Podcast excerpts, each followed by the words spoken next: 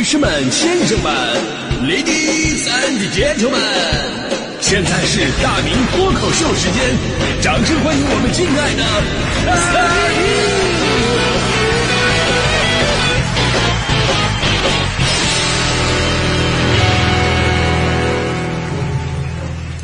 好，欢迎各位来到今天的大明脱口秀，我是大明。这些天呢，我突然有个感受啊，我就总结一下我这个一路走来我这个仕途的发展。我是从去年八月份开始成为这个中层的啊，呃，然后呢是从前年呢开始自称自自称为孙台的啊。但 说实话，这些都开玩笑，就就现实生活当中并没有什么改变，对同事们依然对我呼来喝去。就直到上周，就上周我人生第一次打了掼蛋。哎，我才真正有了进入到领导层的这种感觉，你知道吗？哎，掼蛋这个东西太神奇了，我以前不觉得它怎么样啊，它不就是打扑克吗？啊，这玩意儿就怎么就自带高端光环了呢？这玩意儿能有什么不一样啊？但是当我的对家同伙，也就是我的领导，我的领导看着我说出了一句话，就这句话一下子当时让我泪流满面，突然我就感受到了这个掼蛋呢跟其他这棋牌类玩法的一个区别。当时领导说我对家吗？他看着自己的牌，眉头紧锁。哎呀，然后呢，突然就对我说了三个字你先走。”真的，当时我就控制不住了。就这么多年，我们听到的都是领导先走。什么时候有我先走的这种待遇？我竟然听到领导主动让我先走。哦，当时我特别激动，我对领导说：“不，领导你不走，我也不走，我陪你。”然后我们两个都挨抓了，然后我们领导已经一周多没跟我说话了。啊，如果你们会玩掼蛋的话，我觉得刚才那个包袱应该挺炸的。真的，我我不知道从什么开始啊，这个掼蛋这种扑克的玩法呢，突然一下呢就风靡全国了，而且呢跟之前另外一个就老牌的国粹，你们都知道，就是麻将啊，就打麻将给人感觉呢是一个全民娱乐，尤其很多老年人乐此不疲。我奶奶就是其中之一。而且呢，我奶奶平时这身体啊，就两个毛病，一个呢是祖传的腰疼，对，这是我们家的传家病，这是啊，祖传腰疼。呃，另外一个呢，就是哎，就是坐着他喜喜欢能能睡着，他躺着睡不着，就很矛盾。每次上了床，哎呀睡不着，看电视坐着我又睡着了。他这俩毛病嘛，这相当于伴随几十年了。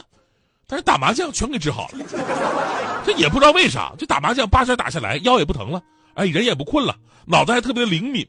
就我那几个叔叔都继承了我奶奶对麻将的这种热爱，就热爱到什么地步，跟他们在一起打麻将，你不会算牌那是绝对不行的。而且普通人算牌是怎么算的？普通人算牌是根据对方打什么，底下见到什么牌，然后呢推断每个人要什么牌，但这是普通人算牌。哎，我那几个叔叔不一样。他们从洗牌的时候就开始算了，洗牌的时候就已经留意到什么牌被码到了什么什么位置，然后大概齐他就知道你起手抓的是什么牌，接下来你想要抓是什么牌，所以经常会有一些匪夷所思的事发生。就我刚抓到一张牌，我叔叔就说：“哎呀，五条吧，五条你不要，你赶紧打出来吧。”他不仅知道我抓的是什么牌，而且还知道我要不要。哎呀，所以说在中国呀，真的是。遍地都是麻将高手，尤其是那些看的不起眼的什么大爷大妈什么的，个保个都是麻坛老将。而掼蛋呢，跟麻将相比，同样很受欢迎，但是给人感觉跟麻将完全不一样。刚才说了，麻将主打一个是全民娱乐，但掼蛋呢，总有一个高端的光环围绕。就前不久在网上讨论嘛，说为什么现在搞金融的都开始打掼蛋了？曾几何时，德州扑克才是金融圈大佬们的首选呢。但是现在这些大佬纷纷下场，开始沉迷于掼蛋。那会儿我都不知道掼蛋是什么呀。但是这几周我还真的发现，我身边那些搞金融的高端人士，动不动就在群里边组局。尤其很多人以前都是鄙视那些打扑克啊、玩麻将的啊，都说：“哎呀，自己工作节奏那么的快，根本没有时间玩那些东西啊！”哎呀，玩物丧志。但是现在你再看看他们，他们的口号已经变成了什么？饭前不灌蛋等于没吃饭，饭后不灌蛋等于白吃饭！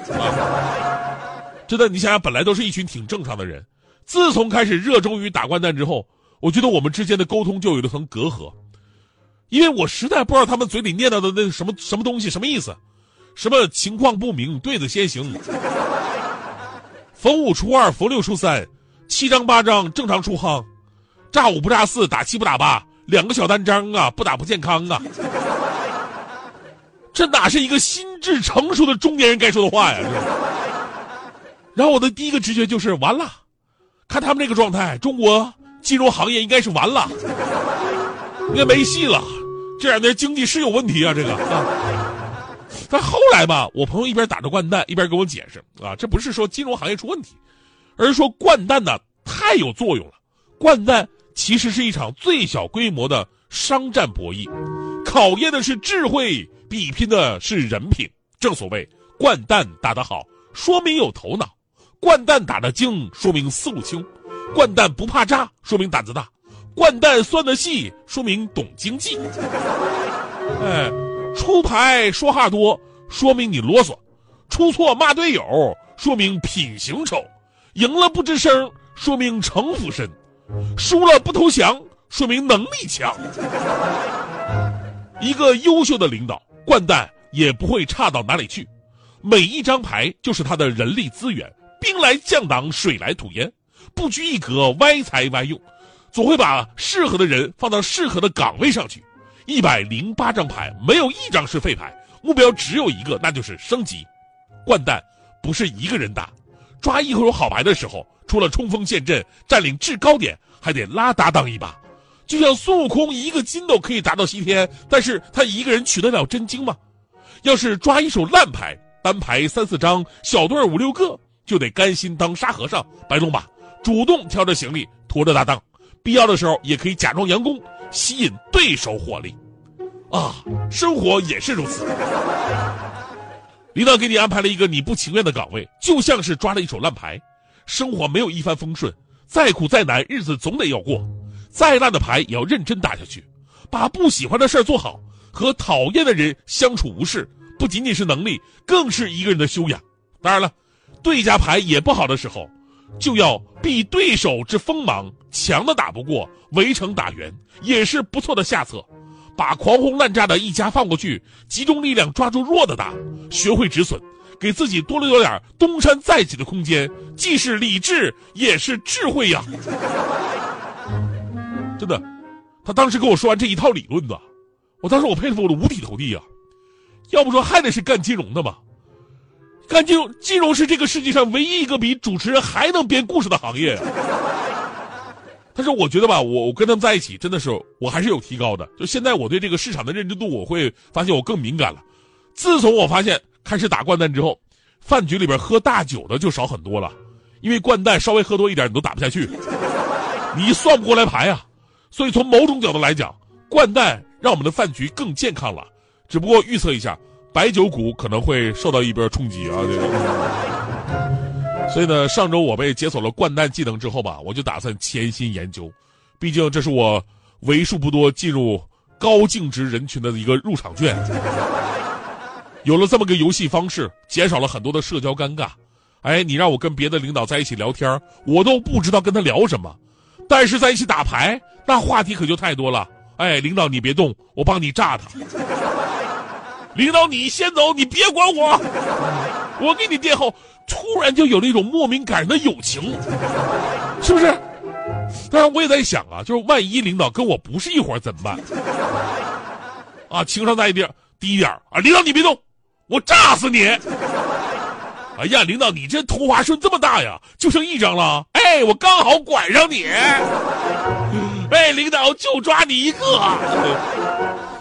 我估计这事儿大迪能干出来啊，所以我第一时间我打算好好培养培养大迪。毕竟打掼蛋讲究的就是团体协作，这跟平时做搭档也是一个道理。